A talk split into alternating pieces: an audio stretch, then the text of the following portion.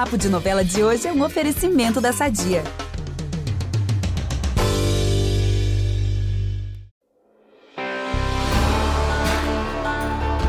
A mamacita vai atacar de novo. A voz de Bruaca é a voz de Deus e a nossa patroa terá uma revanche saborosa. Tem coisas que o coração não esquece, não é? Pois bem, se vingança é um prato que se come frio, a Bruaca vai servi-lo congelado pro Tenório. Aqui é o Ícaro Martins, Pantanal adentro, com a nossa dose diária de spoilers. Vocês lembram quando foi que a Bruaca vislumbrou pela primeira vez a possibilidade de dar um par de chifres como presente pro marido? foi quando ele a chamou pelo nome da outra, Zuleika, na cama enquanto ia dormir, correto? Agora ela vai virar o tabuleiro. O Tenório vai se engraçar pro lado da Bruaca enquanto ela tenta, ou pelo menos finge dormir.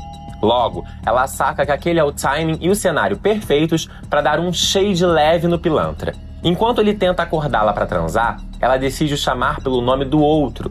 Mas é claro que ela não vai deixar claro o caso com Alcides, né? Então ela vai ressuscitar um velho conhecido, ou melhor, um velho falecido. Sai pra lá, Levi, agora eu não quero, dirá Bruaca Tenório.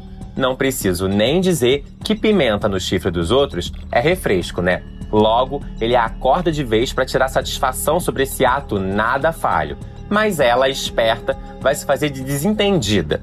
Irado, ele vai colocá-la para fora do quarto e dirá para ela dormir no chiqueiro. Mas burro como é, mal sabe o Tenório que a esposa decide ir se deitar com Alcides. Afinal, por que ser corno de apenas um peão se ele pode ser de dois? Ah, e paralelo a isso, não sei se vocês sabem, mas a farmácia não entrega teste de gravidez na tapera. E pelo jeito, nem precisaria, porque a Juma terá a confirmação da gestação feita por ninguém mais, ninguém menos que o velho do Rio.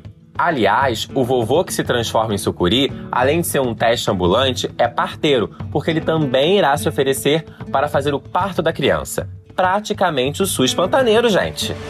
Olha, eu fico por aqui, hein? Mas amanhã tem mais spoilers e vocês podem acompanhar tudo de Pantanal no G-Show e no Globoplay. Beijão!